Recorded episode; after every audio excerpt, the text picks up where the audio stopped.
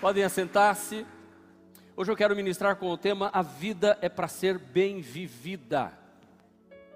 Interessante que Jesus não veio aqui para nos preparar para os céus. Uau! Ele veio para nos preparar para vivermos uma vida bem vivida, porque ele diz: Eu sou a vida, eu sou o caminho, verdade e a vida, eu sou a ressurreição e a vida. A palavra de Jesus é para que nós aprendamos a viver os ensinamentos dele, a maior parte dos ensinamentos dele não é preparando você para ir para o lado de lá, mas é para você viver bem aqui. Aliás, se você vive bem aqui, vai viver bem do outro lado. Isso é uma realidade. Jesus não se preocupou. O texto que eu vou ler, ele desperta em mim dois sentimentos: o sentimento de uh, de perceber algo novo, um, um, um, uma forma diferente de ver a vida. E o sentimento que me, que me vem ao coração de estranheza, justamente por Jesus, que veio dos céus e vai nos levar para os céus, fala mais de como viver na terra. Veja o texto. Lucas capítulo 6, versículo de número 37 ao 42 diz: Não julguem e vocês não serão julgados. Não condenem e vocês não serão condenados perdoem, perdoem e serão perdoados. Deem e lhes será dado. Uma boa medida, calcada, sacudida e transbordante será dada a vocês. Pois a medida, pois a medida que usarem também será usada para medir você ou vocês. Jesus fez também a seguinte comparação: Pode um cego guiar outro cego? Não cairão os dois no buraco? O discípulo não está acima do seu mestre, mas todo aquele que for bem preparado será como o seu mestre. Por que você repara no cisco que está no olho do seu irmão e não se dá conta da viga, da trave que está em seu próprio olho. Como você, você pode dizer ao seu irmão: irmão, irmão, deixa-me tirar o cisco do seu olho, se você mesmo não consegue ver a viga que está no seu próprio olho? Hipócrita. Tire primeiro a viga do seu olho, e então você verá com clareza para tirar o cisco do olho do seu irmão. Até aqui, vamos falar com Deus, Pai. Em nome de Jesus, fala-nos ao coração, Senhor, nós dependemos de Ti. Aliás, Senhor, eu preciso de Ti nesta hora. Sem o Senhor, nada acontece neste lugar. Então, não quero que a mensagem seja, meu Deus, uma explanação de raciocínios lógicos, inteligentes ou rebuscados. Não, Senhor, não. Longe de mim, nem isso eu conseguiria fazer. Que a mensagem de hoje seja poder dos céus para mudar nossas vidas.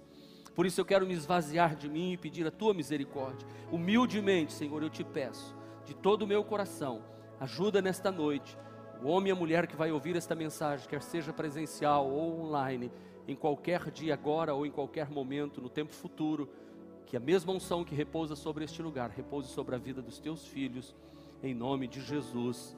Amém, amém, amém. Na verdade, os discursos de Jesus sempre foram voltados para ensinar as pessoas a como ter uma vida, uma vida feliz. Porque os céus ele veio nos dar de graça. Eu não preciso produzir obras para ir morar nos céus. Eu não preciso fazer alguma coisa para ter o acesso aos céus. Aliás, eu jamais conseguiria fazer alguma coisa para ter direito aos céus. Por isso que ele tem que ser dado gratuitamente a mim. Ele custou o sangue, a vida de Jesus, e ele deu a vida dele para que eu viva a vida dele aqui na terra e viva com condição de ir morar nos céus. É diferente fazer alguma coisa para conquistar os céus, de ter os céus e porque tem os céus faz alguma coisa diferente. E é isso que Jesus nos ensina. Jesus está nos ensinando como viver bem na terra, como ter uma vida bem-sucedida, como ser feliz, Jesus está falando com a gente que a gente pode sim ter uma vida aqui vitoriosa. E para ter uma vida vitoriosa, eu preciso de ter bons relacionamentos.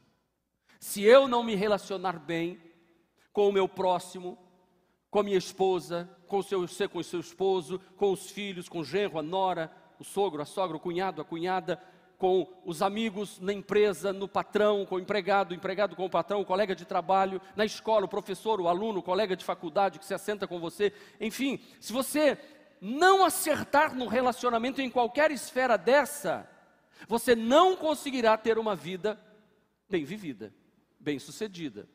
Porque deixa eu lhe dizer, 99 dos nossos problemas estão relacionados ao relacionamento. Nós não vivemos o tempo todo doente. Aliás, é, é, bem curto o espaço de doença que nós temos. A maior parte é de saúde. Nós não temos muitos problemas de acidentes. A maior parte da nossa vida a gente não vive de acidente em acidente. Nós não temos todo dia uma morte na família. É impossível. Mas todos os dias nós temos problemas de relacionamento, porque todos os dias nós estamos diante de alguém e somos o que está diante do outro. E aí os atritos acontecem e aparecem. E Jesus vem e diz assim: você precisa, há necessidade de você aprender a se relacionar. Não se preocupa tanto com o lado de lá, não, se preocupa mais com o lado de cá. Porque as religiões como um todo, budista, é, o hinduísmo, os maometanos, os, os judeus, os cristãos, os muçulmanos, todos dizem assim: ó, se você fizer assim, você ganha o céu. Se você agir assim, assim, assim, e aí a gente vive nessa ânsia de ganhar os céus, procurando viver debaixo de um julgo, debaixo de uma lei, debaixo de uma imposição, do tipo faz. E aí, quando vem essa lei, e Paulo fala muito bem disso em Romanos capítulo 7 e 8, se você não leu ainda, tem que, tem que ler isso. Paulo diz assim: Eu vivo um miserável quando tem uma lei dizendo tem que ser assim, porque eu encontro uma outra lei dentro de mim que guerreia contra esta lei dizendo não, você não vai fazer assim. Porque quando diz não adultério, eu penso em adultério. Quando diz não matarás, eu penso em matar. E quando eu penso, eu já estou errando. Então, o que, que eu quero que você compreenda nesta noite de hoje? Que se você não viver uma vida bem vivida aqui nos relacionamentos, você não estará dando testemunho de que tem Jesus e o Espírito Santo dentro do seu coração. E isso será um erro gravíssimo. E Jesus dá três conselhos, então, de que vão me ajudar a viver a vida bem vivida nos relacionamentos. Vamos esquecer o céu agora. Paulo diz que a salvação não vem por obras. Não vem de obras para que ninguém se glorie. Pela graça sois salvos. Graça, favor e merecido. Então, não preocupa não, salvação está garantida. Jesus está preocupado e eu quero na noite de hoje ensinar você a viver bem aqui. Porque esse discurso cristão que diz assim: não, não, pastor, a nossa vida aqui é assim mesmo. Tem que ser um, é assim mesmo. Minha família não se relaciona comigo, ninguém, eu não tenho relacionamento com ninguém, todos me odeiam, todos falam mal de mim, todo mundo me maltrata. Por quê? Porque eu sou servo de Deus, eu vou morar no céu, e porque eu vou morar no céu, então eu não consigo me relacionar com ninguém. Até, pastor, estou andando sozinho agora. Lê do engano, irmão, você está totalmente equivocado, sua religião é vã, diz os escritores da Bíblia. E o texto aqui diz com clareza que eu não posso julgar, condenar, eu preciso perdoar. Não julgue, não condene, perdoe. Quais são os três conselhos de Jesus? Não julgue, não condene, perdoe. Perdoe. Parece que Jesus está aqui querendo ensinar o seguinte: se você quer ir morar no céu, primeiro você tem que aprender a viver aqui na terra, a viver bem. Aliás, os bons cidadãos dos céus são os bons cidadãos da terra. São os que conseguiram vencer, são os que conseguiram crescer. É como se Jesus estivesse dizendo: aprenda a viver bem na terra, que está garantido o outro lado para você. Mas se você não viver bem aqui, é sinal que você não tem garantido o lado de lá. Oh, pastor, agora confundiu minha cabeça é porque eu não tenho que fazer alguma coisa para ir morar lá. É porque eu sei que eu vou morar lá, eu posso fazer as coisas certas aqui na terra, para já começar a viver a vida nos céus. Uau, é isso aí. É isso aí. Então a nossa grande tarefa na vida, olha para mim, não é eu empurrando para debaixo do tapete os meus problemas de relacionamento, os meus problemas na vida. Não é eu, eu escondendo as coisas, maquiando, cobrindo de maquiagem. Não, não, não. Eu tenho que enfrentá-los. Eu tenho que domar estes medos. Eu não posso ficar aqui na posição, sabe, de vítima sempre. A grande missão, a grande missão da vida é vivermos felizes aqui, é vivermos bem aqui na terra. Essa é a grande missão que nós temos: é aprender a conviver com o próximo, é aprender a ter uma vida vitoriosa. E a nossa maior dificuldade é convivência. E a nossa maior dificuldade ainda ao quadrado é conviver com pessoas que nos fazem mal, tóxicas. E a gente fica sempre nessa posição, dizendo o seguinte: as pessoas que me maltrataram, as pessoas que me machucaram, as pessoas que violentaram os meus sentimentos, as pessoas que me fizeram sofrer, que me aborreceram, que me caluniaram. E a gente sempre vai achando que a vida da gente é uma é uma infelicidade total por causa dos outros, que se não fossem os outros, eu seria feliz. Nós vamos sempre empurrando para o outro, e é isso que os filósofos existencialistas franceses, como Alberto Camus e Sartre, eles de uma escola muito forte daquela época na Europa, eles diziam o seguinte: o inferno é o outro. Em outras palavras, o inferno que eu vivo, a culpa é do outro. E a gente é, é tem essa tendência de pensar desta forma também. Eu não sou feliz porque a minha esposa não me faz feliz. O meu esposo não me faz feliz.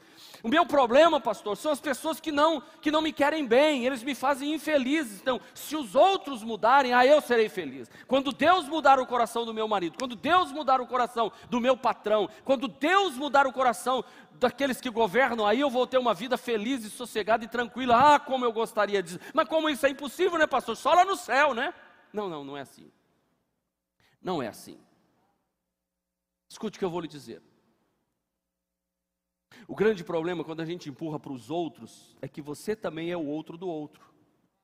O outro está dizendo a mesma coisa a seu respeito. E vocês se lembram que eu contei a história de duas Marias aqui ah, no domingo retrasado? Se você não assistiu e não viu e não pôde participar, procure no YouTube por esta mensagem. Cri, por isso falei, acho que essa foi a mensagem. E eu criei uma nova realidade. Eu falei de duas Marias.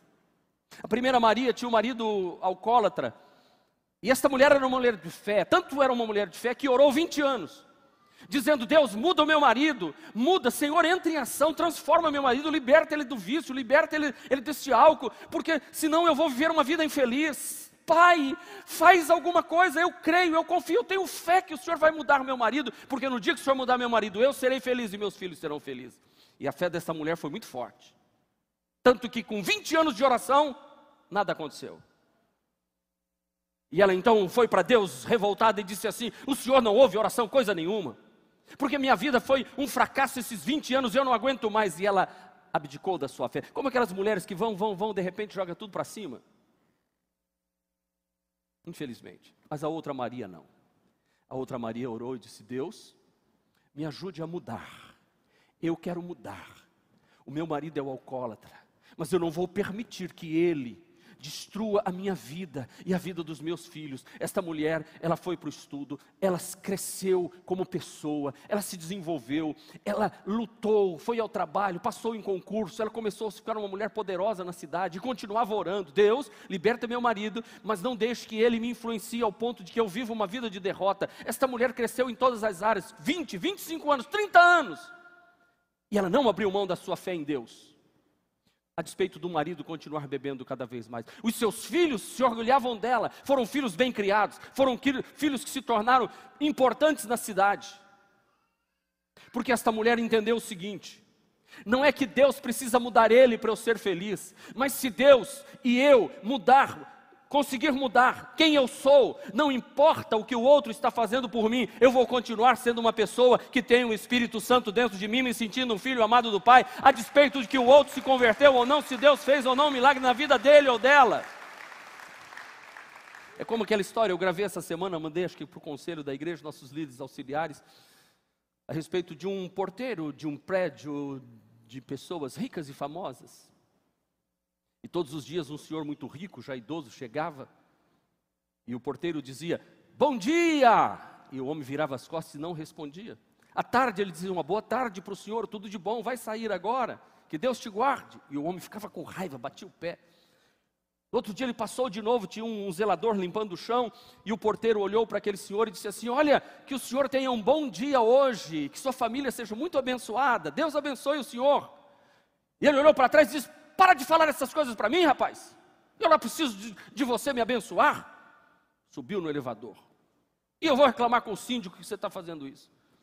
O zelador que estava limpando o chão olhou para ele e disse assim: Rapaz, para com isso. Você não está vendo que ele que ele é cheio de ódio, de maldade, e fica falando de você, continua dizendo Deus abençoe, que o Senhor seja feliz. Aquele porteiro que era um cristão, que sabia viver a vida, ele disse assim: eu não, ele pode ter ódio dentro dele, mas eu nunca vou permitir que a maldade e o ódio que existe dentro dele venha para dentro de mim. Eu vou continuar falando coisas boas, vivendo feliz. Eu vou impedir que a maldade dele entre de mim. Existe maldade ao seu redor, existe maldade para onde você vai, mas você pode impedir. Você não pode impedir que os pássaros voem sobre a sua cabeça, mas pode impedir que eles façam ninho em você. Não deixe que a maldade do outro te domine.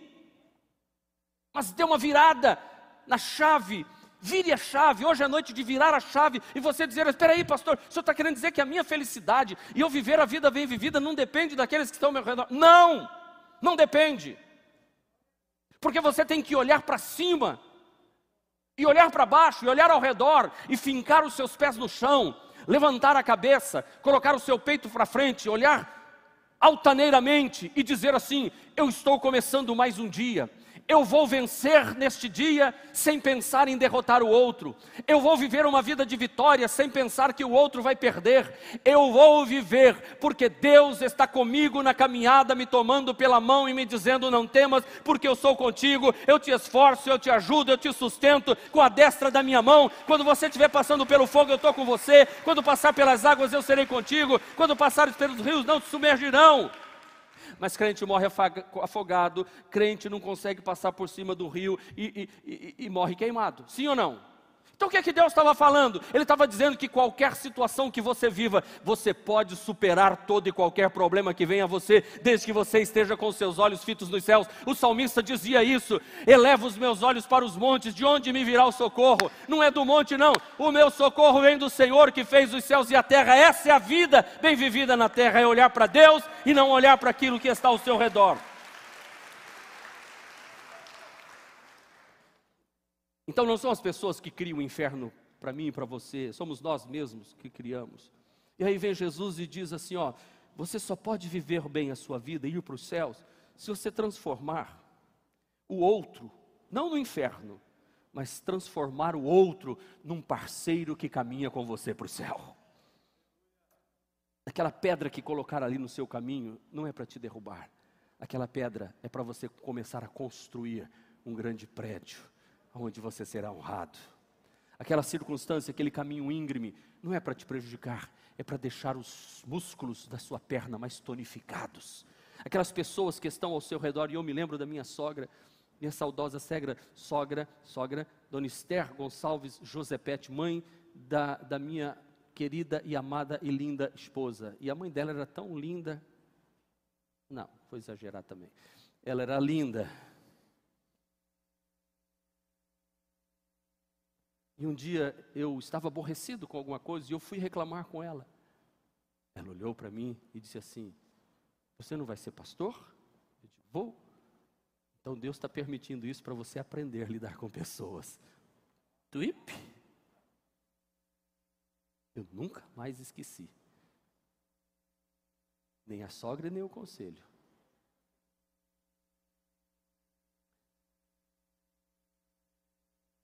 Porque quando eu começo a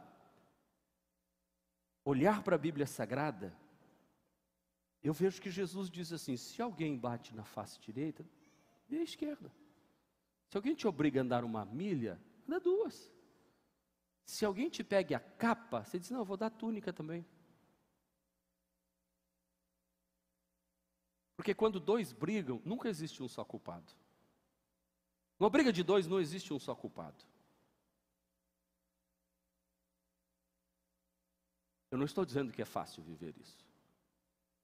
Mas se eu quero viver uma vida bem vivida, eu preciso começar a aprender a cuidar de mim, a aprender, como o Rick Warner falou, eu preciso descobrir qual é o propósito de Deus para minha vida. Qual é o dom? Desenvolvê-lo e cumpri-lo na terra. E ninguém pode me impedir isso. Como é que a vida pode ser bem vivida? Jesus nos ensina isso. Como? A vida é bem vivida quando ela não é vivida na lógica da reciprocidade. Que eu não fico, sabe, esperando, fazendo, esperando que o outro devolva coisas boas para mim, ou esperando que venha do outro algo bom para mim. Quando eu digo assim, eu não dependo disso. Eu vou fazer a minha parte. Mas por que, que você vai fazer? Eu vou fazer o certo porque é certo. Mas você vai ganhar alguma coisa com isso? Não, não, não estou fazendo por isso. E é isso que Jesus diz no versículo de número 37. Ele diz assim: olha, não julgue, não condene, perdoe. Porque quando você vive assim, você também não será julgado, você também não será condenado, e você receberá também perdão. Então, não é que eu exija que o outro me trace assim para eu reagir para ele. Não, não, eu vou fazer minha parte. Mas e se o outro não responder favoravelmente? O problema é dele. Eu vou fazer a minha parte. Porque o grande problema nosso de convivência é que nós exigimos. E nós exigimos assim, olha, eu estou te tratando bem, então você tem obrigação de me tratar bem. Não, o outro não tem obrigação nenhuma. Numa briga de casal, por exemplo, que a esposa está reclamando do marido de algumas coisinhas, poucas, pequenas. E ele fica nervoso e bate na mesa e diz assim: Olha, eu vou dizer uma coisa para você. Eu te trato muito melhor do que aqueles homens, tudo da igreja. Eu, ó, eu tenho um colega meu, ó, eu vou passar a tratar você como ela, porque eu quero que você retribua o que eu estou fazendo a você. Eu já estou fazendo demais. Eu sou bom marido. Aquela velha história, eu não bebo, não roubo, não fumo. E acho que isso é suficiente. Mas aí quer cobrar que o outro traga isso para você. Se eu estou sendo justo com você, você tem que ser justo comigo. E Jesus diz: não, não, não, não, não. Perdoe. Não julgue. Não condene. Faz sua parte. Ó oh, pastor, mas Jesus disse que você vai receber isso de volta. Mas não daquele que você está fazendo. Isso a vida vai responder para você. Aquilo que você joga para frente volta para você. É como eu, eu, eu, eu disse hoje, num dos cultos que já preguei hoje. Por exemplo, numa empresa, e você fala: aquele meu patrão é muito ruim, é muito mal. Realmente ele é. Sabe que é? Mas não deixe que a ruindade dele te alcance. E quando você fizer coisas boas e ele não reconhecer, continue fazendo as coisas boas, mesmo que ele não retribua, continue tratando bem o seu cônjuge, continue fazendo certo para os seus filhos, continue andando direito, não pensando no que ele vai dar para você. Ora, Jesus fez tudo de bom, ele caminhou aqui, curou enfermos, abriu olhos de cegos, ele perdoou, ele amou, ele não cometeu um erro, nenhum deslize na vida de Jesus. E o que é que fizeram com ele? Pregaram ele numa cruz. E é isso que Jesus está dizendo: se você quer viver bem, não cobre reciprocidade, ofereça reciprocidade. Dê. E Jesus disse: E eu garanto que vos será dado. Vai ser uma boa medida, recalcada, sacudida, transbordante, porque a medida que você medir é que você vai ser julgado. Então faça o certo, porque é certo. Ame de forma linda. Porque o grande problema nosso é que nós estamos sempre cobrando, sempre exigindo que o outro responda ao nosso tratamento.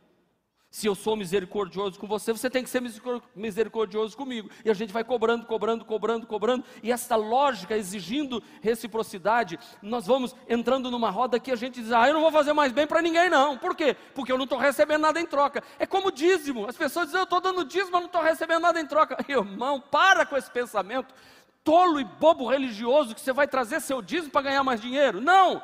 Eu estou trazendo meu dízimo por gratidão pelo que eu já recebi, não é pelo que eu vou receber. Eu estou te tratando bem pelo, porque Deus já me tratou bem, e eu vou te perdoar porque Deus já me perdoou. Eu vou te amar porque Deus já me amou. Não é porque você vai dar alguma coisa para mim, é porque eu sou diferente, eu sou, a minha natureza foi mudada, eu sou um filho amado de Deus, e porque eu sou amado por Deus, eu vou amar. Eu recebi amor e eu dou amor. Não é que eu vou dar para receber. Se eu já estou dando, é porque eu já recebi. Deus já colocou a mão dele sobre a minha vida e me fez andar altaneiramente aleluia. E por onde eu for, todos os dias, as bênçãos me seguirão à direita, à esquerda, à frente, atrás. Eu não correrei atrás de bênçãos, porque eu sei que elas vão me alcançar. Eu não preciso nem pedir, porque o Senhor vai me dar, porque Ele conhece o desejo do nosso coração. Jesus disse: a oração não é por vã repetição, porque o vosso Pai já sabe o que vocês precisam, Ele já sabe do que vocês necessitam. Antes que as palavras venham à boca, o que eu preciso fazer? Viver de forma bem vivida aqui na terra, para que tudo ao meu redor esteja maravilhosamente bem. Quando eu cuido do jardim, a borboleta vem. Quando eu corro atrás da borboleta e esqueço do jardim, elas não virão. Então, se você quer ser uma pessoa feliz, faça da sua vida um jardim regado e as borboletas virão, as abelhas virão para fazer o mel, para polinizar e trazer flor, e trazer encanto, e trazer beleza, e trazer aroma, e trazer algo lindo aos seus olhos. Você deve cuidar do seu jardim. Não julgue, vocês não serão julgados. Não condene, e vocês não serão condenados. Perdoe, e vocês serão perdoados. A vida precisa ser bem vivida. E como? Segundo, a vida é bem vivida quando nos conscientizamos que durante o nosso período aqui nós estamos afetando pessoas e estamos sendo afetados. Eu estou, de certa forma, afetando vocês hoje. Porque tudo que você ouvir aqui hoje, por mais alheio que você esteja, alguma coisa entrou nos seus ouvidos. E vocês estão me afetando também. Eu digo sempre nos cultos que tem culto que a gente prega de uma forma, tem culto que a gente prega de outra, porque eu sou afetado por vocês. Se eu estou pregando no culto e as pessoas estão olhando assim para mim, ó.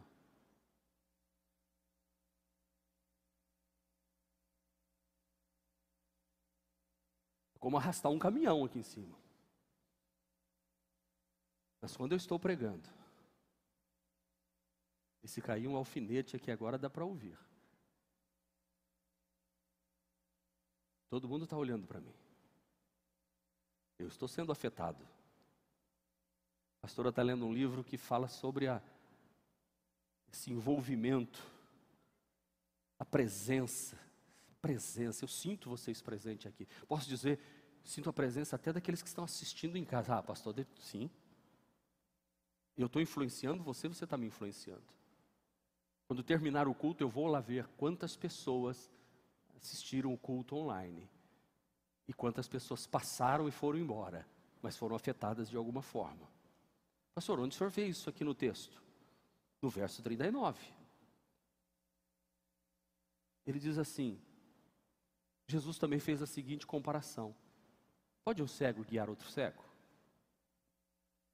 Não cairão os dois no buraco?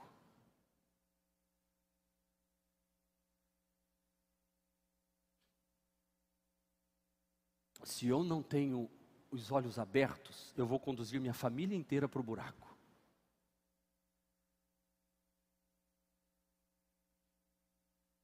Quando meus filhos nasceram, eles me influenciaram. Jeter nasceu, Aninha nasceu logo depois, eu mudei. E você que já teve filho sabe como essa criança influenciou você, mudou tudo na sua vida. Tudo. Quando os meus netinhos, o meu primeiro netinho nasceu, mudou minha vida. Aquele bebezinho pequenininho que eu vi pela primeira vez, quando eu desembarquei lá em Dallas, que ele estava ali no, e eu falei assim: "Deixa eu ver o Benjamin".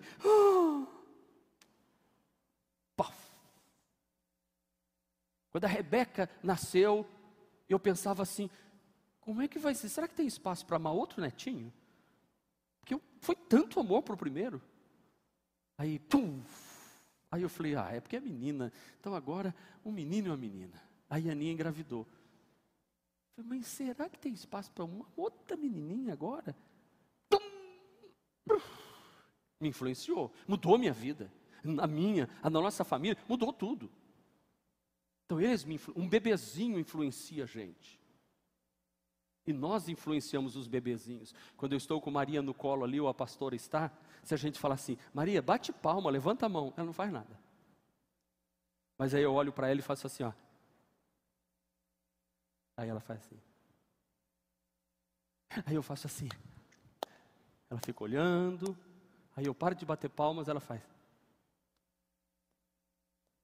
Influenciei, ela não influenciei. Por isso que talvez você traga dentro de si muitas mágoas e muitas dores. Aliás, eu sei que eu estou falando para a gente aqui que foi machucada pelo próprio pai.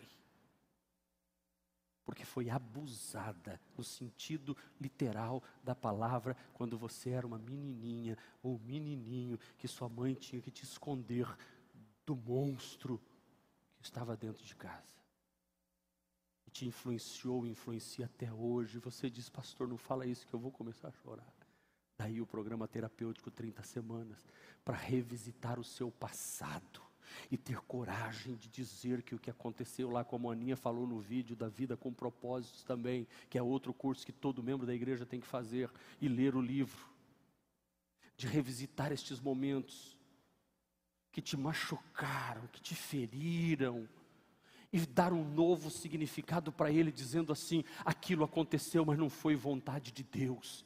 Não foi vontade de Deus, mas Deus pode pegar aquela podridão, aquela matéria-prima estragada, nojenta e transformar em obra-prima, porque a palavra de Deus diz que Deus age, Ele coopera juntamente com todas as coisas em nosso favor. Não é que Deus estava dizendo aquilo lá eu estava fazendo para melhorar você. Não, não, não, não. Aquilo lá o diabo e o diabo que estava do teu lado fez aquilo para te prejudicar. Mas agora comigo nós vamos revisitar este passado e você vai perdoar, você vai liberar perdão, não vai julgar, não vai condenar e você vai começar a dar uns novos significados. Você vai, você não vai esquecer, mas você vai lembrar sem dor. E aí, é possível que você vá visitar a pessoa ou vai ligar para ela e dizer: Pai, eu vou, minha filha, estou ligando para o senhor, pai, para dizer que eu te amo. Mãe, eu estou ligando para a senhora. Tio, tia, primo, prima, eu errei, eu falhei, ou você errou, você falhou, eu estou dizendo que eu vou liberar perdão para a sua vida, e a pessoa do outro lado começa a se desmontar e chorar, porque ela também está sofrendo há muito tempo, e você está sofrendo, e você vai se livrar disso aí, porque senão você vai ser um cego guiando outro cego. Teve um cego lá atrás, Adão e Eva, que guiou o, o, o, o Caim, e o Caim guiou o outro, guiou o outro, outro, outro, está todo mundo caindo no buraco, mas Jesus veio e disse assim: Você pode ter os seus olhos iluminados pela palavra, e você não será mais um cego guiando tua família, guiando os teus filhos guiando a tua próxima geração. Deus vai pegar você e vai transformar, e você vai viver uma vida feliz. Eu convido você, vem fazer o 30 semanas. Traga os seus amigos não evangélicos, gente, é gratuito. É uma reunião por semana, para você não ser um cego guiando outro cego.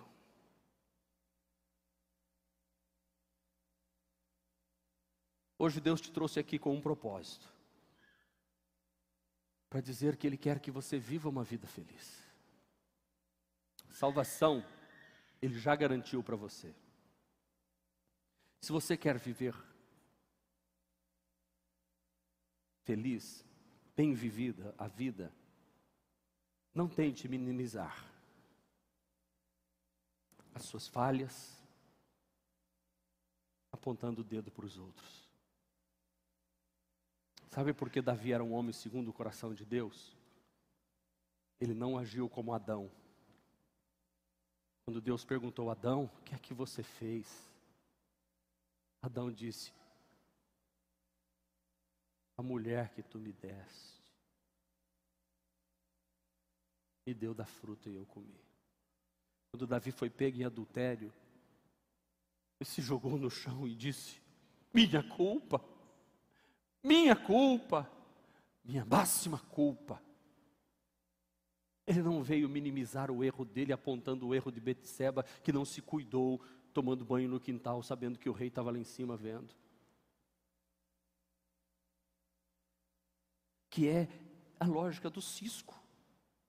Que eu quero ficar dizendo que o outro errou e por isso eu errei, quando eu tenho uma trave no meu olho. Todo mundo tem trave no olho. Quando eu estico um dedo para você, tem um apontado para cima, um para você e três para mim. E eu preciso aprender com Jesus a quando eu errar, dizer minha culpa, minha culpa, minha máxima culpa. Não, a culpa não foi do pastor, não, que eu saí da igreja. Não, eu abandonei a casa de Deus porque, porque não me trataram como deveria tratar, porque eu sou uma pessoa, eu dei tanto de mim. Não, não, eu saí da igreja porque eu, eu fracassei, eu errei, eu não fui digno, eu não observei. Ah, o casamento acabou porque, pastor, você não conhece aquela mulher. Não, não, não, pastor, você não conhece aquele homem. Não, não, não, não, sempre os outros, sempre os outros, sempre terceirizando. Não adianta viver assim, nesta lógica. E aí você vai ficar sempre com os olhos tampados, vedados. É como aquelas entrevistas, quando você vê, eh, tem um programa muito famoso aí na televisão, que parece aquelas, a, a rota, né, a, as viaturas de polícia que abordam as pessoas na rua, assim, suspeitas. E o cara já começa a fugir, diz, pô, cidadão, cidadão, pô, mão, no muro, mão no muro, mão no muro. Tá, tá, tá, tá, tá. Documento, documento. Sim, senhor, doutor, sim, senhor, doutor, tá aqui, tá aqui, doutor, tá aqui. Perna aí, rapaz. Tá aqui o Thales sabe bem o que é isso, e outros aqui estão aqui. Aí pega o documento aqui, o camarada está lá, diz assim: já teve passagem? Tive, doutor, tive, tive, tive, tive, tive, doutor. Por quê? Artigo 213. Ah, você teve passagem por 213? E o que você está fazendo aqui essa hora? Ele não fala o crime que ele cometeu. Por quê? O artigo 213 é mais brando do que falar assim, não, eu estuprei. Você, você teve passagem? Tive, por, por quê? 171. Esse é conhecido, né? Estelionato. Não, não, não, não, não, não. Você teve passagem? Tive, tive sim. Artigo 121. Os advogados aí estão ligados. Não é que eu sou advogado, não. Eu fiz meu dever de casa, tá? Estou vendo ali o doutor Elias, um monte de doutores aqui. Essas pessoas conhecem mais de código às vezes do que os advogados. Porque ele aprendeu a minimizar. Rapaz, você teve passagem para o artigo 121? É. Quantos você matou? Eu matei um só, doutor, um só, doutor. Agora no meu bairro tem outro cara aí, esse do lado aí, matou 10, viu? Ou seja, ele fica dizendo para o outro.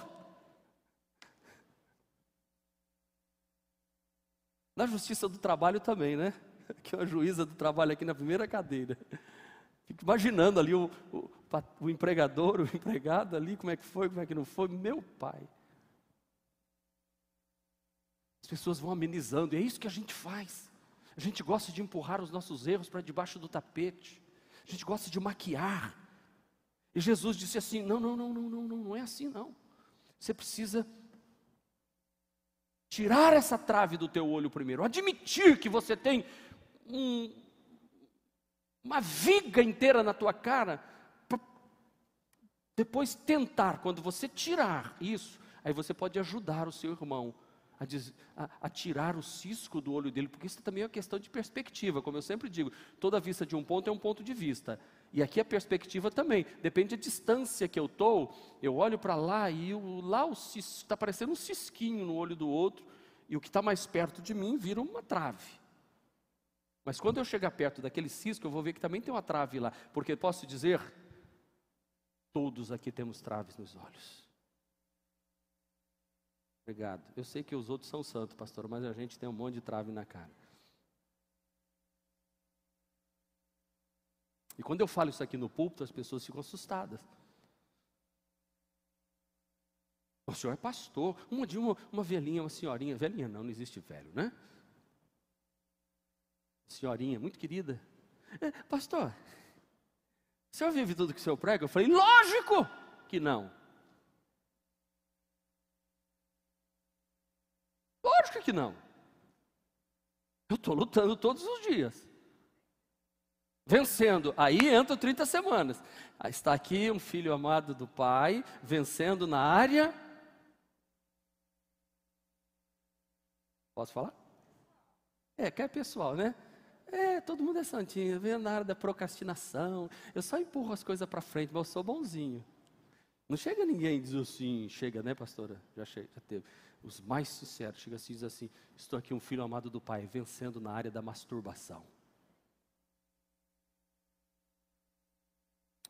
Eu sou um filho amado do Pai, vencendo na área do homossexualismo. Hã? Isso, essa é a trave que você tem que tirar do teu olho. Quando você tira isso, aí você pode começar a ajudar os outros. E o programa terapêutico é isso. Me dê a mão, nós vamos juntos. Nós vamos lutar juntos. Esse é o Evangelho. Esse é o Evangelho que Jesus ensina, não minimizar o erro, a minha culpa. Como Davi disse, eu, é, foi minha culpa. Eu sou um homem miserável. Por isso que Deus disse o quê? Natan disse para Davi: Deus vai perdoar o teu pecado, Davi. Aliás, ele já perdoou o teu pecado. Só tem uma má notícia para você. A consequência você vai viver. Aí não dá para tirar. Por isso que o autor aos Hebreus disse que eu não posso usurpar o espírito da graça, dizendo, Deus perdoa, então eu vou fazer. Ah, eu estou salvo, salvo uma vez, salvo para sempre, vou fazer. Não, isso aí, vou fazer. Se você faz, fizer isso, você está pisando o Filho de Deus, você está crucificando Ele novamente. E ai daquele que ultrajar o Espírito da graça. Aliás, eu não falei isso em nenhum dos três cultos. Mas Deus está mandando eu dizer isso agora.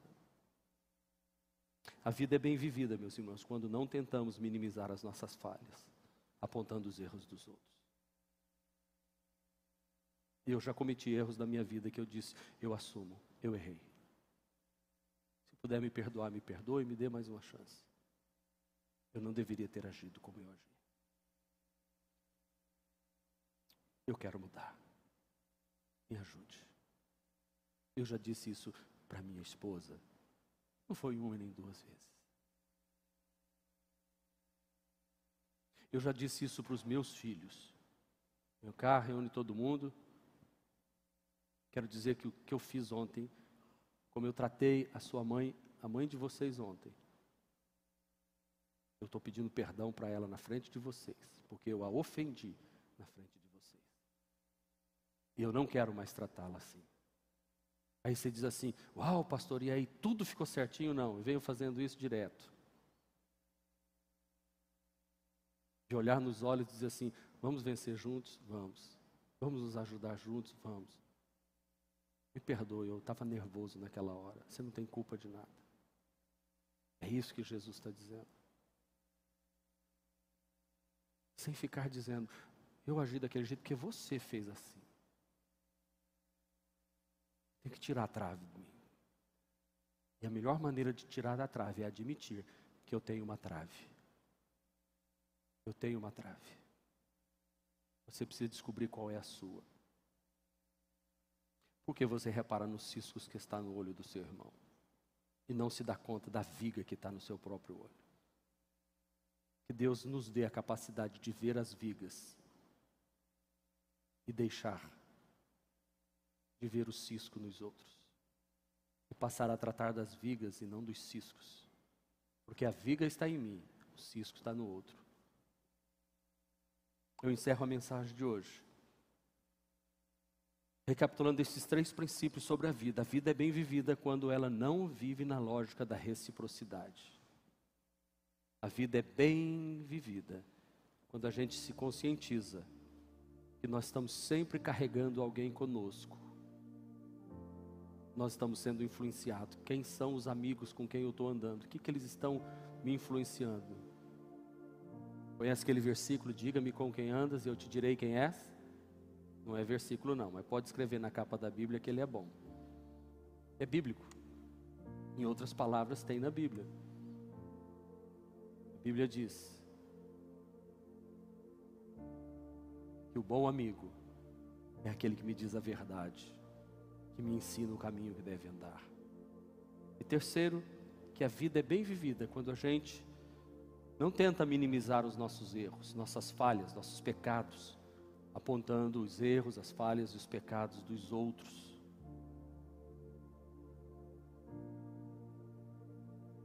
Em cima disso, em cima disso, eu quero estabelecer com vocês alguns conselhos e ainda destrinchar um pouco mais destes versículos.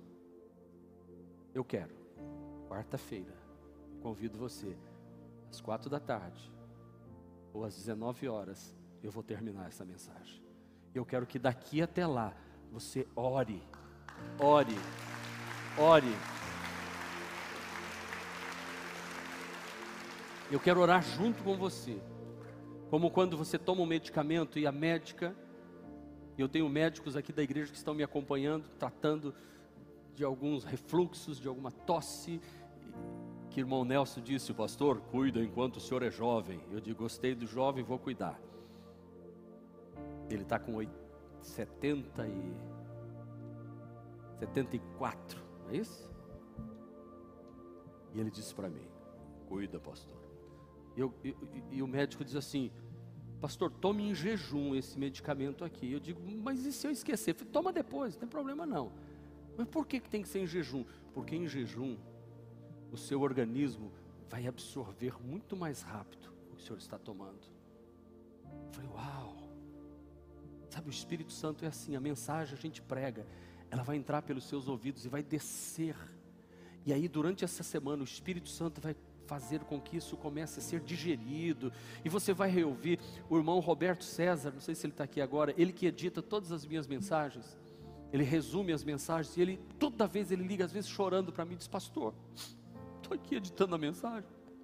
Pastor, todo irmão da igreja tinha que ouvir de novo a mesma mensagem, pastor. Eu estava no culto, eu ouvi tudo que o senhor falou, mas agora que eu comecei a, a cortar pedacinhos aqui para diminuir uma mensagem de 40 minutos, deixá-la com 10 minutos, então eu tenho que tirar tudo e deixar só o, o essencial. Pastor, como Deus fala, pastor. E ele faz isso voluntariamente. E nós temos isso tudo aí nos nossos eh, canais aí da igreja, em podcast ouça, vá digerindo, ouça tudo de novo. Quer um conselho? Dá tempo, você assista o culto das oito, está lá no YouTube para você. Depois assista a mensagem das dez, está lá no YouTube. Depois assista a mensagem que eu preguei às 16 horas, está lá. E assista de novo essa. Pega as quatro. Aí você ouve cinco vezes uma mesma mensagem. Você começou a receber iluminação. É assim, pastor? É. E daqui 20 anos você vai ouvir de novo, você vai dizer: Eu não tinha prestado atenção nisso, porque luzes vão acendendo na sua vida. Eu quero orar por você hoje. Quero convidar você que está assistindo online para vir na próxima quarta-feira, ou quatro da tarde, ou 19 horas. E aí eu vou dar os conselhos práticos. Mas se Deus falou ao seu coração hoje, você quer viver a vida bem vivida, se coloque de pé, eu quero orar por você neste momento. Se você está em casa, põe a mão sobre o coração, ou então dê a mão para a pessoa aí na sua casa, se é seu cônjuge, dê a mão aí em casa. Aqui não pode dar a mão, é regra, a não ser que seja sua esposa. Ou põe a mão sobre o coração. Eu estou vendo o irmão na posição assim ali, ó. Essa é a posição, essa é a posição. É isso. O outro toma uma posição, o outro faz assim, o outro diz assim, o outro faz assim. Cada um reage de um jeito. O importante é reagir. E a dizer: peraí, peraí, peraí, que não seja só mais um domingo, que não seja mais um culto, mas que seja a noite em que minha vida está sendo transformada para todo sempre. E eu não vou ver as pessoas ao meu lado mais como meus inimigos, eu vou ver as pessoas como pessoas que estão dando as mãos para mim, e nós estamos caminhando caminhando para os céus juntos. Deus me deu minha esposa, meu esposo, meu filho, minha filha. Deus me deu os que caminham ao meu lado, lado a lado, e nós estamos juntos. Pai, vai orando agora, vai pedindo Espírito Santo, vai falando ao coração. Senhor, em nome de Jesus Cristo, neste momento, a começar esta oração, eu tenho que pedir por mim, Senhor, tem misericórdia de mim, Senhor. Espírito Santo, me ajuda a ver os pontos cegos da minha vida. Me ajuda a ver, Senhor, os precipícios pelos quais eu tenho passado próximos dele, para que eu possa fugir deles e sair deles. Espírito Santo, me ajuda. Espírito Santo, faz tua vontade na minha família, na minha casa, Mas faz uma coisa, Senhor, faz do jeito que o Senhor quiser. Aqui nesta igreja, toma conta destes filhos e filhas, que todas as pedras, que todos os dias, meu Deus, que todas as quedas que eu já tive, ó Deus, elas me impulsionem a me levantar, porque o vencedor não é aquele que nunca caiu, mas é aquele que caiu e se levantou, não é aquele que nunca perdeu, mas é aquele que perdeu e se levantou. Em nome de Jesus, vem Espírito Santo, vai soprando sobre esta igreja, vai alcançando homens e mulheres, vai derramando do seu espírito, porque tu és Deus e não há outro além de ti, tu és o Todo-Poderoso. Nós oramos em nome de Jesus, amém, amém. Aplauda o Senhor bem forte nesta hora e glorifique o nome do Todo-Poderoso. Canta essa canção.